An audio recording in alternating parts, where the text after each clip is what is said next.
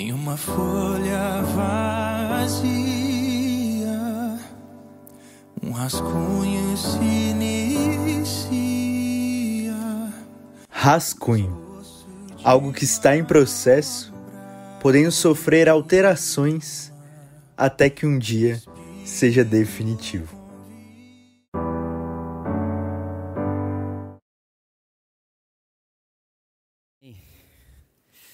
Amém. Um rascunho do reino de Deus. Na semana passada, nós falamos sobre Jesus não ser o fundador do cristianismo. Jesus, como não sendo um líder da religião, mas o rei do mundo, o rei do universo. Jesus, como essa possibilidade que traz para nós o governo de Deus sobre seus ombros, o Messias, aquele que traz paz sem fim. Mas quando a gente utiliza esses conceitos de rei, governo, soberania, quando a gente entra nesse território dessas nomenclaturas e desses conceitos tão históricos né, na nossa civilização, nós corremos um sério risco. Esse terreno de falar de rei, reino, soberania, ele é muito perigoso porque a gente corre o risco de confundir as imagens.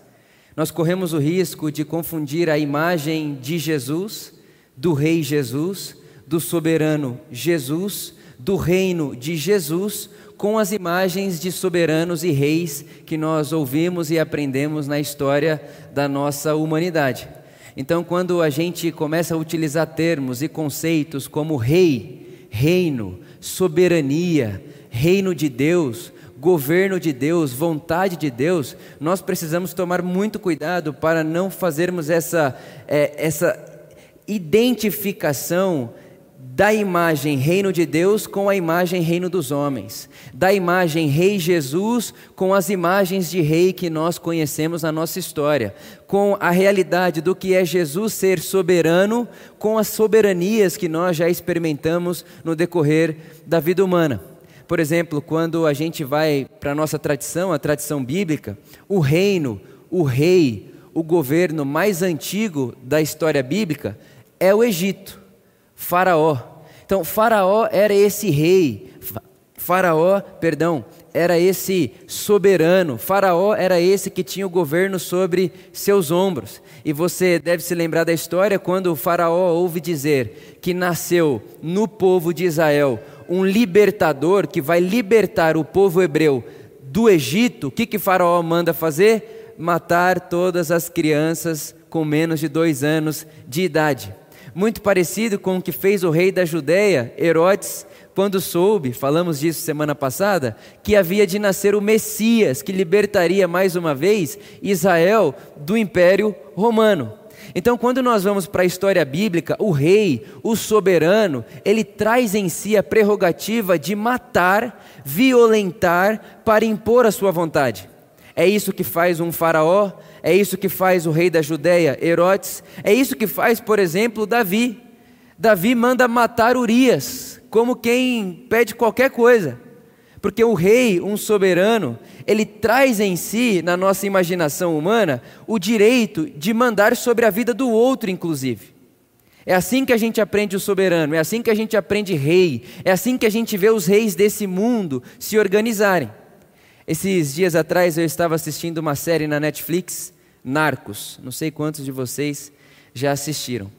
Eu gosto muito dessas séries que acabam sendo baseadas em fatos reais né, fatos que de fato aconteceram. E em um dos momentos ali, o Pablo Escobar ele está conversando com um amigo dele e ele diz assim: Olha o que diz Pablo Escobar. Aspas. Me sinto Deus em muitos momentos, porque determino o último dia de vida de muitas pessoas. Isso é um soberano. Me sinto Deus porque, inclusive, determino se hoje é o seu último dia ou não. Eu determino se você deve viver amanhã ou não. Então, num mundo e numa imaginação coletiva, aonde o rei, o soberano, o poderoso, tem em si direito de mandar matar, violentar para impor a sua vontade, nós deveríamos fazer a pergunta: que tipo de rei é Jesus? Que tipo de rei é Jesus? Que tipo de soberano é Jesus? Que tipo de governo traz Jesus? Que tipo de vontade traz Jesus? Se Jesus não é o líder de uma religiosidade, mas o rei de um reino, o soberano de um reino, o governo de um reino, que tipo de rei é esse? Já que no nosso imaginário, o rei, o soberano, é o que mata, o que violenta para concretizar a sua vontade. E com isso de contexto, eu quero viajar com você até Apocalipse capítulo 4. Apocalipse capítulo 4. E quando a gente viaja mesmo no tempo e pousa no momento em que o autor de Apocalipse está escrevendo esse texto, isso é mais ou menos 95 anos depois de Cristo. Mais ou menos 95 anos depois de Cristo. Quem escreve esse texto é João. João, discípulo amado que escreveu o Evangelho segundo João, aquele a quem Jesus ama. Só que tem uma coisa, nesse momento, quando ele está escrevendo o Apocalipse, o texto que nós vamos ler agora, João, que andou com Jesus e deitou no peito de Jesus e que ouviu que Jesus é o Cristo, o Messias, o Rei do mundo, ele está preso politicamente. João está preso porque não se submeteu às regras do imperador da vez. Para você ter ideia, nessa época, o imperador que comandava ali enquanto João estava vivo, esse cara ele estabeleceu um decreto que toda pessoa que falasse a respeito dele deveria tratá-lo como meu Senhor e meu Deus. Esse era o imperador que estava ali governando os dias de João. E todo funcionário público, toda pessoa que trabalhava no governo, podemos falar assim, eram obrigadas por decreto de lei a acenderem incenso para o espírito do imperador. Então é sobre isso que a gente está falando aqui desde semana passada.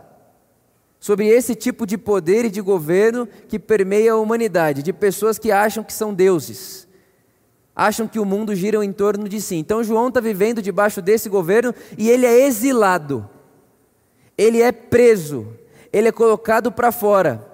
E desse lugar de exílio, João escreve a carta do Apocalipse. E vale lembrar você que João, no momento em que está escrevendo isso aqui, ele não está pensando em Apocalipse nos termos que a gente aprendeu 200 anos atrás. Apocalipse como o dia lá na frente que o mundo vai acabar. Não, João está escrevendo a sua carta, o texto de Apocalipse, para os seus contemporâneos, para os seus irmãos e irmãs que estavam sofrendo naquele exato momento. Então, João está escrevendo esse texto para pessoas reais irmãos e irmãs reais que estavam vivendo naquele mesmo momento que ele. É para essas pessoas que João está escrevendo esse texto. É para as pessoas que estão debaixo desse imperador aí que eu acabei de falar para vocês. É, é para pessoas que estão debaixo desse governo soberano de um reino, de um, de um imperador que tem coragem de matar, inclusive, para impor a sua vontade. É para essas pessoas que João está escrevendo o Apocalipse. Ele começa o capítulo 4. Depois dessas coisas, olhei e diante de mim estava uma porta aberta no céu. A voz que eu tinha ouvido no princípio, falando comigo como trombeta, disse: Suba para cá e mostrarei a você o que deve acontecer depois dessas coisas. Tempo real de pessoas reais numa história concreta que está acontecendo. Versículo 2: Imediatamente me vi tomado pelo Espírito, e diante de mim um trono no céu, e nele estava sentado alguém Irmão, aqui a gente precisa já fazer uma marca, marcar, sublinhar essa fala. Nesse trono estava sentado alguém. Historicamente falando, na época, se, por exemplo, uma pessoa que vivia ali naquele território passasse perto do trono do imperador e o imperador não tivesse sentado no trono, preste atenção nisso, e acontecia muitas vezes, porque, como toda pessoa que acha que é o Deus do mundo, o imperador estava ali gastando sua vida com seus prazeres, gastando sua vida do jeito que ele achava que deveria gastar, o trono vazio, você, como súdito desse território, deveria passar por aquele trono, e mesmo vazio, você tinha que fazer submissão, você tinha que se inclinar. Estava vazio, mas você tem que se inclinar porque a fantasia precisa continuar, o ilusório precisa continuar. Então, se alguém passa na frente do trono de um imperador e não faz um gesto de submissão, de honra, essa pessoa, inclusive, está correndo risco de morte. Então, quando João diz, Eu vi um trono no céu e ele não está vazio, tem alguém sentado, ele está fazendo uma referência. Porque em muitos momentos, Domiciano, César, não estão sentados nos seus tronos. Mas no trono que eu vi no céu, tem um sentado. Alguém está sentado lá. E por mais que haja entre nós ainda um exílio, por mais que ainda haja entre nós violência, por mais que ainda há entre nós opressão, morte, doença, por mais que ainda há entre nós poderes do mal que estão à nossa volta, eu fui ao céu e ele está sentado no trono. João está trazendo uma notícia. Parece que não, mas o soberano, nosso Rei Jesus, está sentado no trono. Pode parecer que não na minha vida, pode parecer que não na sua vida, porque essa carta de João faz sentido lá, faz sentido aqui, conversa com eles lá, conversa com a gente aqui, porque há muitos momentos também da nossa vida, do nosso dia a dia, em que os poderes do mal e da maldade estão à nossa volta, e a gente pensa, tá bom, Deus, se você é o soberano, se você é o rei do mundo, dá uma olhada como as coisas estão. João está dizendo: Eu sei como as coisas estão, inclusive eu estou oprimido, estou preso, estou aqui exilado pelo poder do mal, mas eu vi que tem alguém sentado no trono. O trono do céu não está vazio.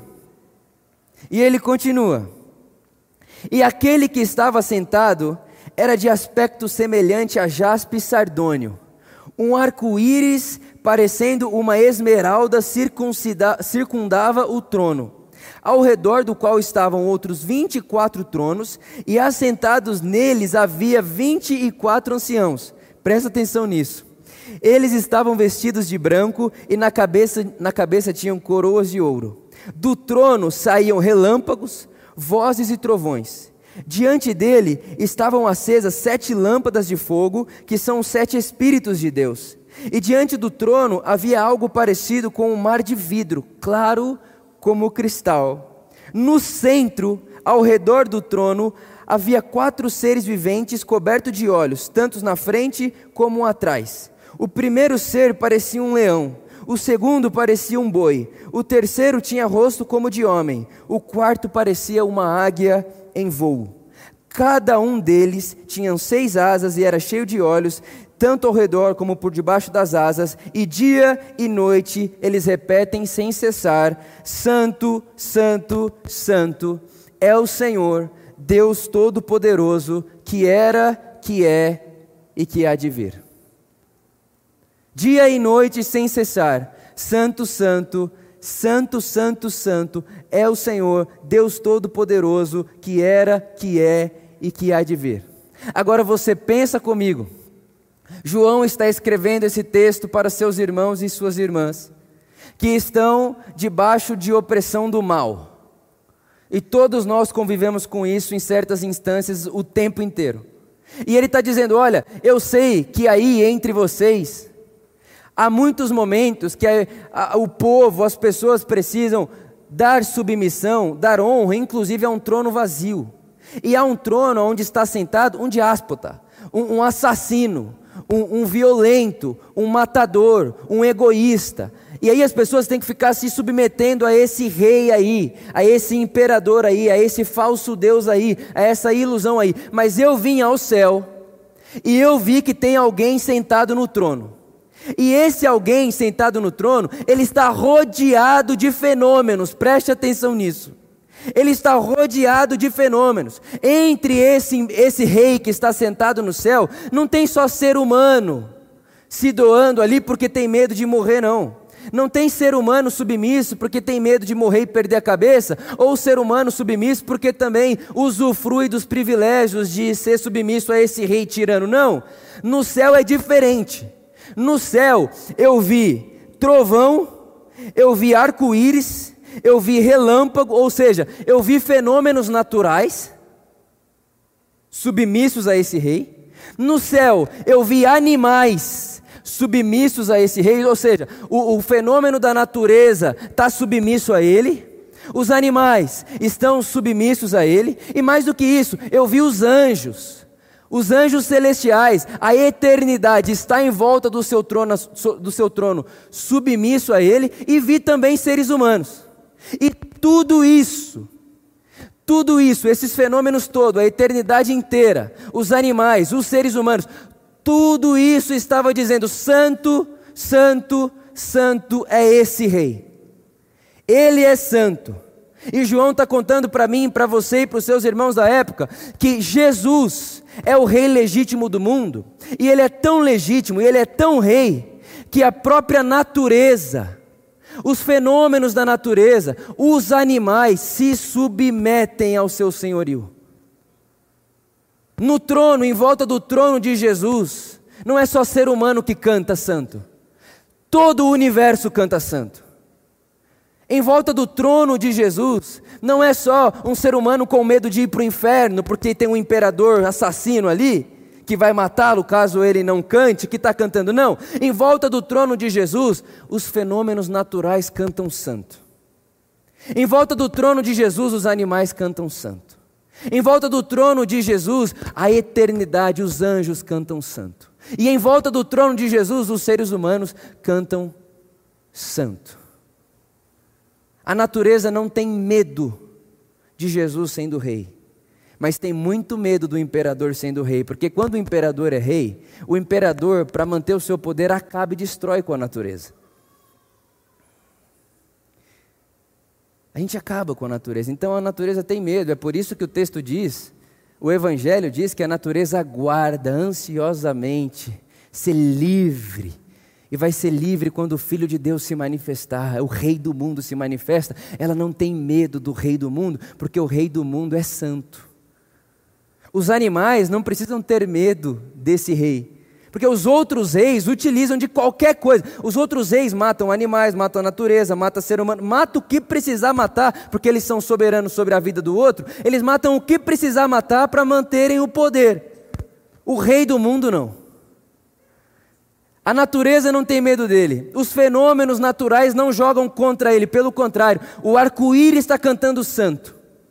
Os trovões estão cantando santo. E a pergunta que a gente deveria fazer é o que é que significa santo, santo, santo na tradição de João? O que é que esses leitores estão pensando ser santo, santo, santo naquele momento? Porque 2023, quando a gente pensa santo, santo, santo, é um monte de coisa moral, um monte de, é uma loucura quando a gente fala em santidade nos nossos dias de hoje. Mas na tradição de João, no tempo de João, na tradição de Israel, que é a tradição de Jesus, quando você diz que uma pessoa é santa, é que é uma pessoa aperfeiçoada no ato de amar. O santo é o que ama, o santo é o que se entrega para amar. Eu gosto muito dessa definição de um amigo meu, Duza. Ele diz que santo é todo aquele que delimita um território e nesse território doa-se em vida e amor.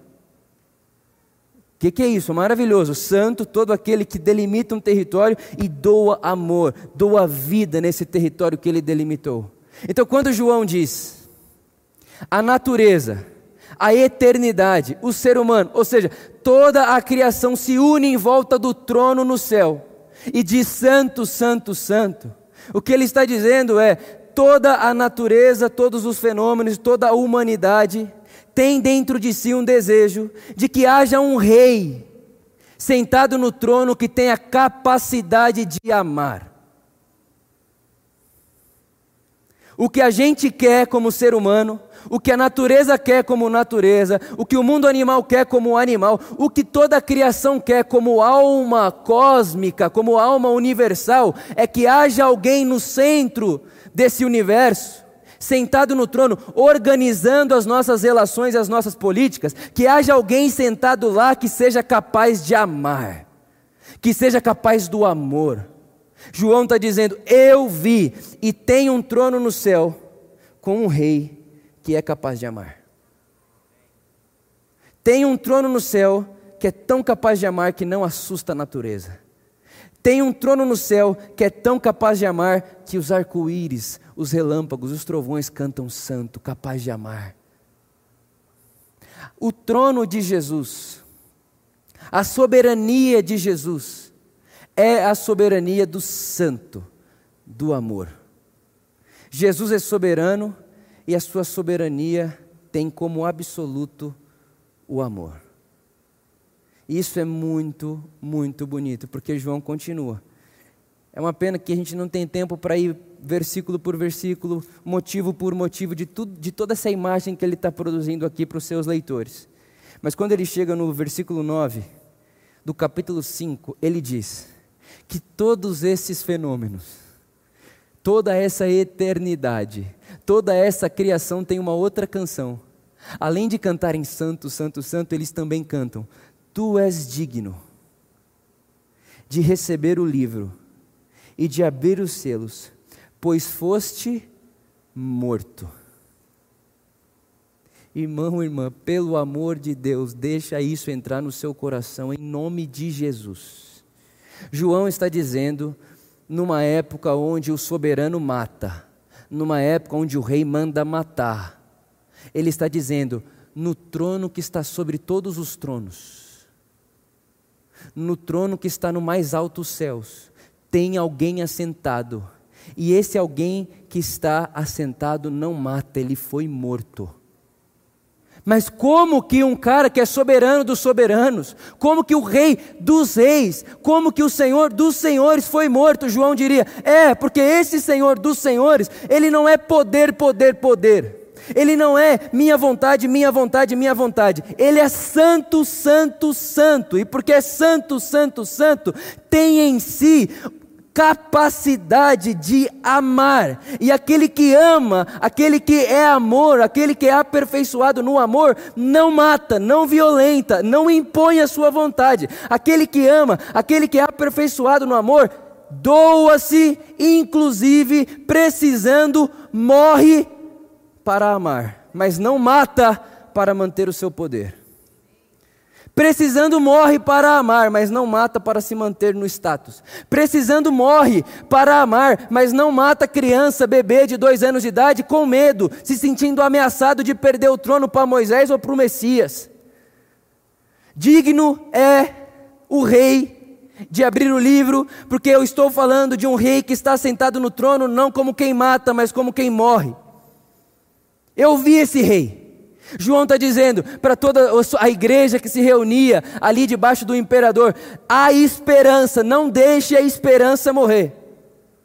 Porque eu vi ele, e ele é digno de abrir o livro. Eu vi os fenômenos, a eternidade, tudo cantando para ele. Você é digno, porque você foi morto, e você morto comprou para Deus. Meu Deus do céu, Jesus amado, pelo amor de Deus, ensina a gente comprou para Deus gente de toda tribo, de toda língua, de todo povo e de toda nação. Irmão, todo soberano do imaginário humano divide tribo para ter poder, divide língua para ter poder, divide povo para ter poder todo soberano do imaginário do humano não une, separa, segrega, separa gente, separa tribo, separa língua, separa povo, separa nação, porque no separar e no delimitar território exerce poder. João está dizendo: não é o soberano dos céus. O rei do mundo não é assim. O rei do mundo não separa tribo. O rei do mundo não é nacionalista. O rei do mundo não separa nação. O rei do mundo não separa povo. O rei do mundo, doando-se, está comprando para Deus gente de toda tribo, de toda raça, de toda língua, de toda nação, tem um soberano de outra ordem sentado no trono dos céus, e ele parece que não, Há momentos em que há tanto poder de morte à nossa volta que parece que não, mas ele continua assentado sobre o mais alto trono e ele ressurreto é a nossa convicção de que o ódio aparece, o poder da morte aparece, mas o ódio não prevalece contra o amor e a morte não prevalece contra a vida, porque João está dizendo: Eu vi vivo alguém que estava morto.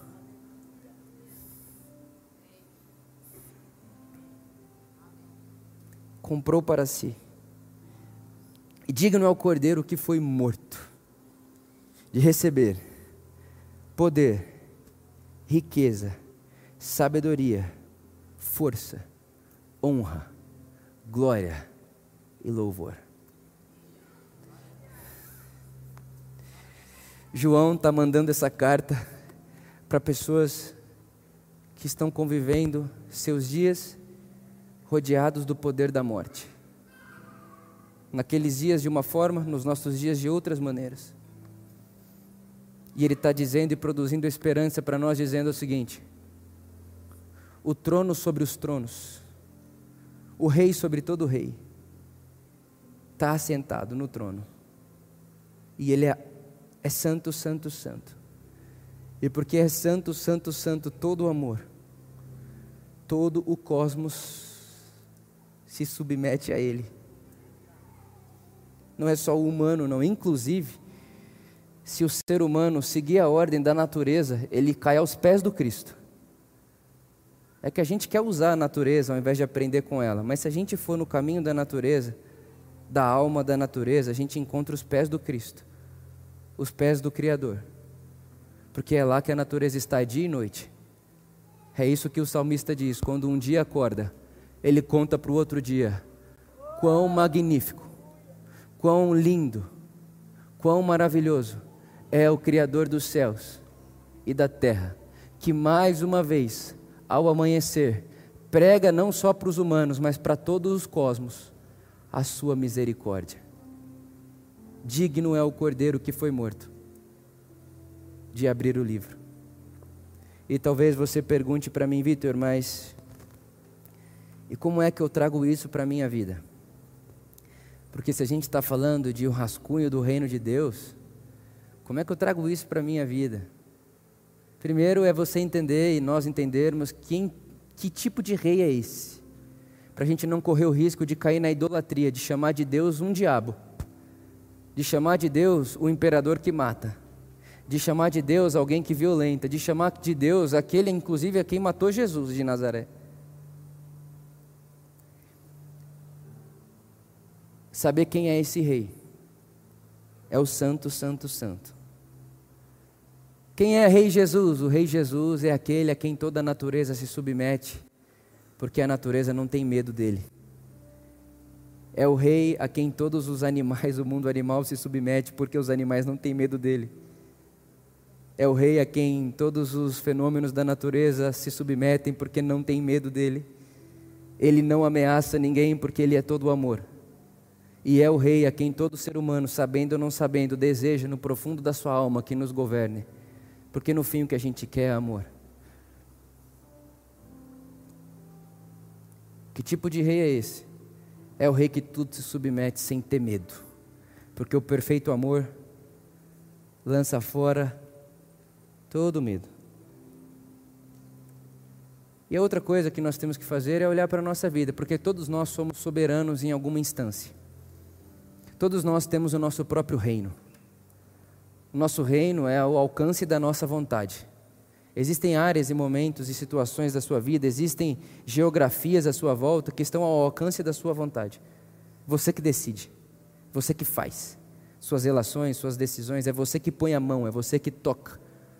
Então existem limites em minha volta, em sua volta, que estão debaixo da nossa soberania.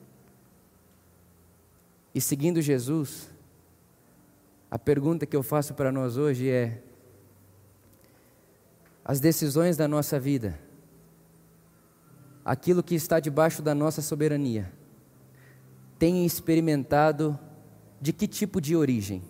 A origem do poder? Tenho poder sobre você, eu tenho poder de decisão, eu posso violentar, inclusive, se eu quiser, para me fazer, para me satisfazer? Ou do trono da sua vida da minha vida flui o amor? flui santidade ou carnalidade do trono das nossas decisões. Porque se a gente quer rascunhar o reino de Deus, é com o rei do reino que a gente precisa aprender. Porque, como disse a vocês semana passada, Jesus é mais um ser humano, é mais um Deus encarnado humano a ser imitado, do que um líder de auditório falando palavras e lançando palavras ao vento. Jesus veio nos ensinar a viver então eu faço essa pergunta a você: quem está sentado no trono do seu coração? Que tipo de decisão, que tipo de governo?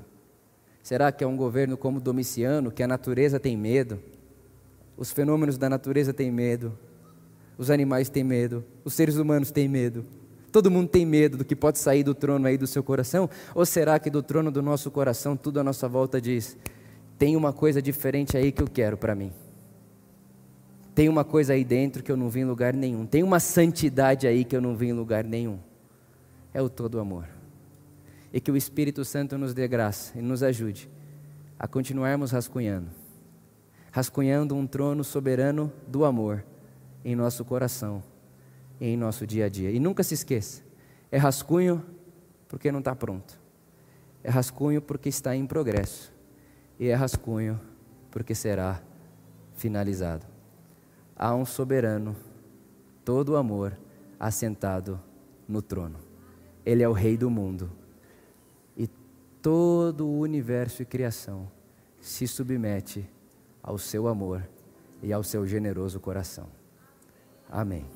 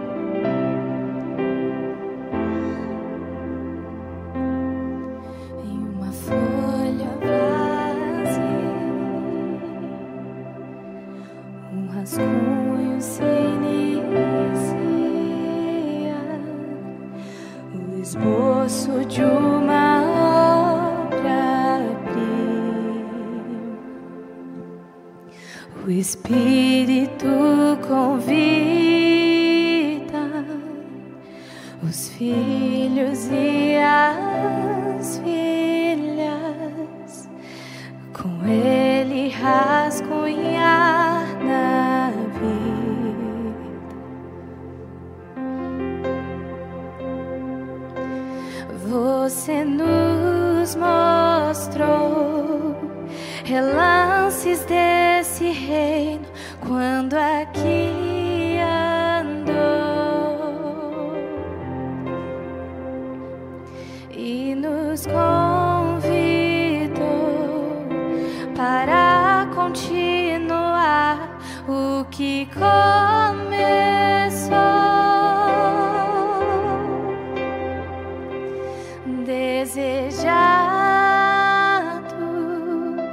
em todo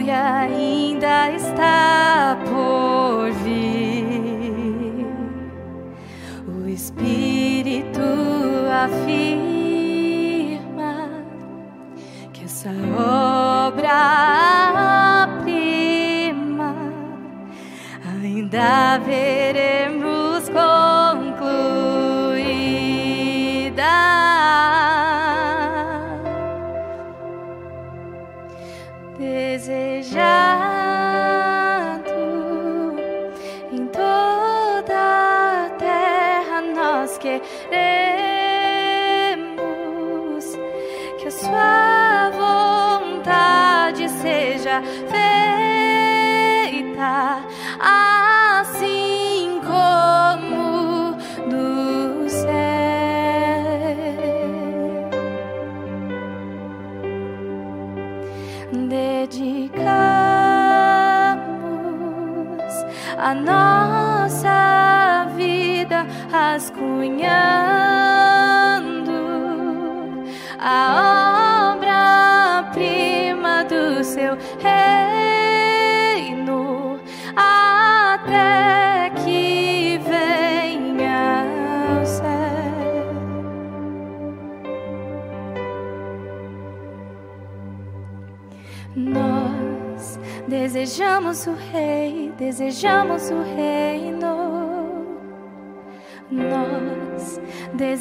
Desejamos o Rei, desejamos o reino.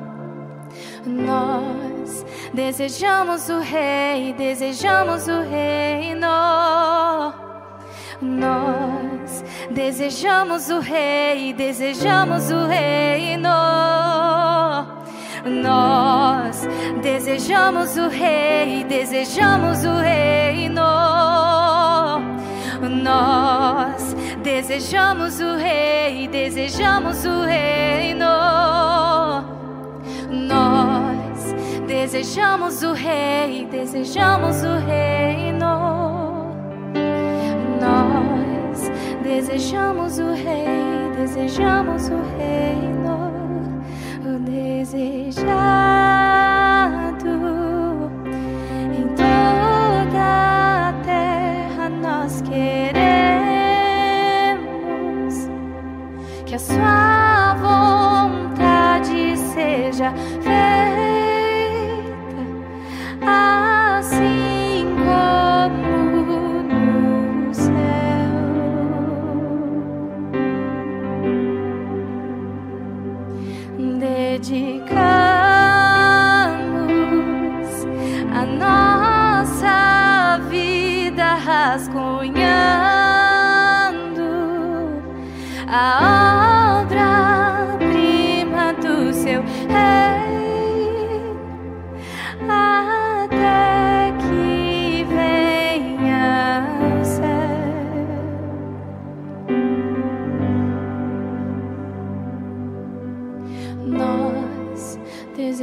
desejamos o Rei, desejamos o reino. Nós desejamos o Rei, desejamos o reino. Nós desejamos o Rei, desejamos o reino. Nós desejamos o Rei, desejamos o reino.